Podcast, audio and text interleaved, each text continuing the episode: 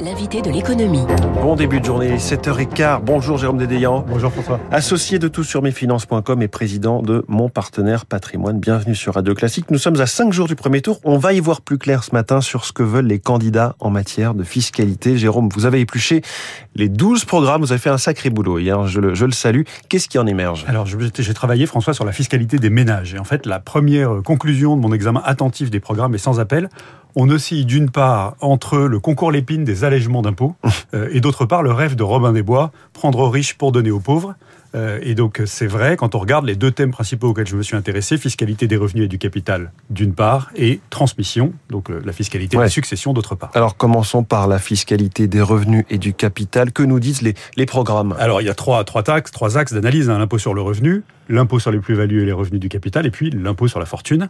Euh, et tout d'abord, il faut dire qu'aucun candidat n'affiche, évidemment, campagne électorale oblige, ouvertement, une intention d'alourdir la fiscalité sur les revenus. Mais si on regarde de près, en fait, c'est pas vrai.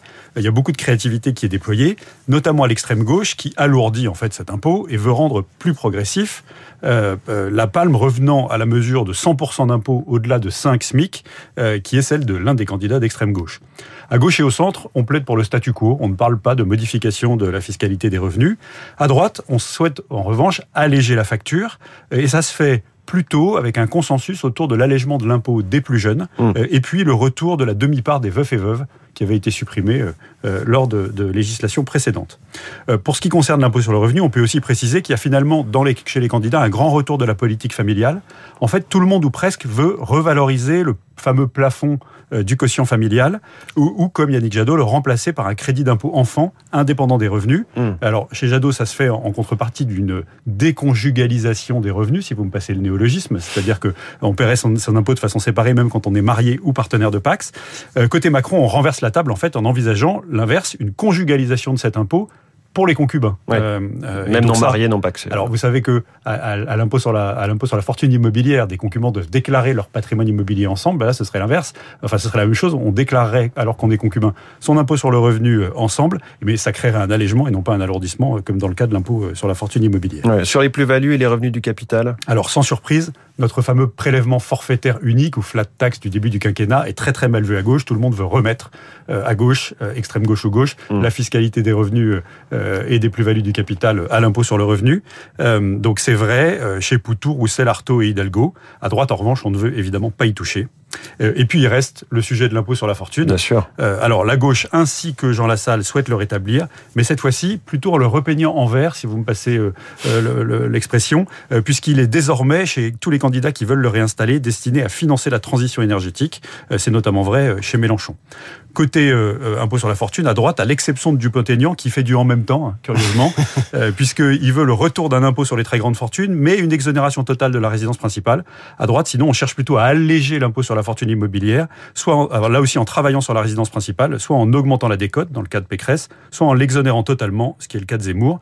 Il n'y a que Le Pen qui parle de suppression de l'impôt sur la fortune immobilière, mais c'est pour le remplacer par un impôt sur la fortune financière pour taxer la spéculation. Je hmm. vous avoue, François, que j'ai pas bien compris comment il fonctionnerait. Bon, au-delà de ça, je, salue déjà la, la complexité de tout, tout, ce que vous avez listé, et c'est très clair. Vous voulez aussi nous parler donc du sujet des successions. 85% des successions en France ne sont pas taxées. Alors est-ce que c'est vraiment un thème majeur de la campagne? Eh bien en fait, François, ce thème des successions, de la fiscalité des successions, a émergé dans la campagne comme un thème majeur parce qu'il intéresse beaucoup les Français, qui, quand on regarde les sondages, c'est un sujet passion. ouais, ils sont très très désireux de transmettre à leurs proches dans les meilleures conditions possibles. Donc ils sont très attentifs à ce que proposent les candidats.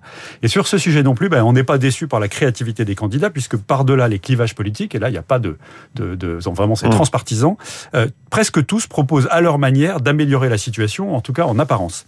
Alors vous apprendrez par exemple que euh, euh, pour Le Pen, la taxation des successions des familles modestes et moyennes serait allégée, mais elle ne dit pas comment. Mmh. Surtout, puisqu'il y a 85% des taxations, des successions qui ne sont pas taxées, elles doivent être dans ces, 80, dans ces 85%. Donc qu'est-ce que ça donne et comment on fait pour améliorer encore la situation? On ne sait pas.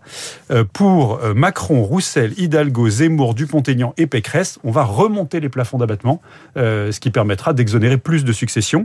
Et dans la plupart des cas, cette remontée des plafonds s'accompagne d'un raccourcissement des délais de reconstitution de ces abattements. Vous savez, aujourd'hui, euh, par exemple, quand je transmets à un enfant, c'est 100 000 euros tous les 15 ans. Euh, la plupart des candidats qui veulent remonter les abattements veulent aussi réduire le délai de reconstitution. Vous dites presque tous les candidats allègent et en apparence. Ouais, alors je dis presque tous les candidats parce qu'il faut noter la curieuse absence de prise de position sur ce sujet de la fiscalité des successions de Poutou, et puis la proposition d'Artaud qui est qui dit que ça sert à rien de toucher à la fiscalité des mmh. successions, qu'il vaut mieux confisquer les outils de travail et, et les groupes industriels, c'est plus, euh, plus, dans la ligne de, de, de sa lutte des classes.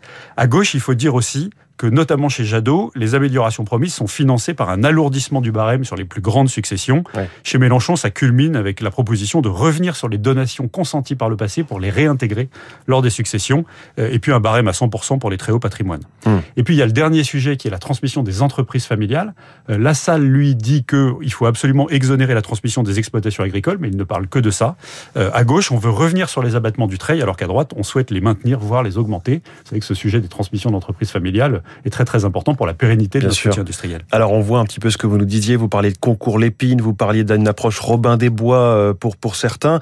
Il n'y a pas cette ligne de partage forcément gauche-droite à laquelle on pourrait s'attendre, mais vous parliez d'une première conclusion. Quelle autre leçon de l'examen de, de, ces programmes vous retirez? François, l'autre leçon elle est très simple et elle est universelle. Les promesses électorales n'engagent que ceux qui les croient et dans la plupart des cas, toutes ces mesures d'allègement euh, ou de modification prévues euh, par les candidats sont plutôt mal évaluées en, en termes d'impact. Je vais vous donner un exemple flagrant. Vous avez 4 candidats sur 12 qui affichent ouvertement l'idée qu'ils vont supprimer la redevance audiovisuelle, mais ils ne disent pas en contrepartie comment ils financent mmh. l'audiovisuel public. Donc ça, c'est un sujet.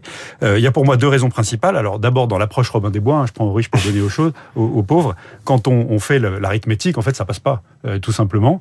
Euh, et puis, on vit dans un pays où même la Direction générale du Trésor n'a pas le droit euh, quand elle modifie l'assiette d'une taxe, euh, d'espérer que ça aura, quand elle modifie le taux d'une taxe, euh, que ça aura un impact sur l'assiette. Par exemple, je baisse une taxe et donc ça va libérer les énergies et ça va permettre d'augmenter l'assiette taxable et donc de minimiser la perte de revenus, voire d'augmenter les revenus.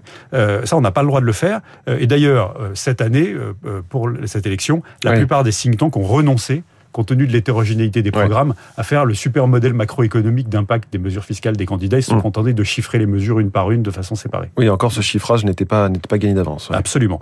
Et donc je dis donc à nos auditeurs, pour terminer, que sur le plan de la fiscalité des ménages, hein, c'est vraiment l'angle que j'avais euh, ce matin, en fait on en revient à un affrontement classique entre les candidats qui pensent qu'il faut aller chercher la richesse là où elle est pour mieux la partager à taille de gâteau constante, euh, et puis les candidats qui pensent qu'en libérant les énergies, on accroît la richesse à partager, que le niveau de vie de tout le monde s'élèvera, même si ça créera plus de riches. À chacun de faire son choix. À chacun de faire son choix. Et il est mieux éclairé ce matin grâce à vous, Jérôme Dédéian. Vraiment, j'incite chacun à podcaster, à partager euh, l'invité de l'économie de Radio Classique du 5 avril 2022, puisqu'on a tout retenu, on a tout été décortiqué par vous, Jérôme Dédéian. Merci beaucoup.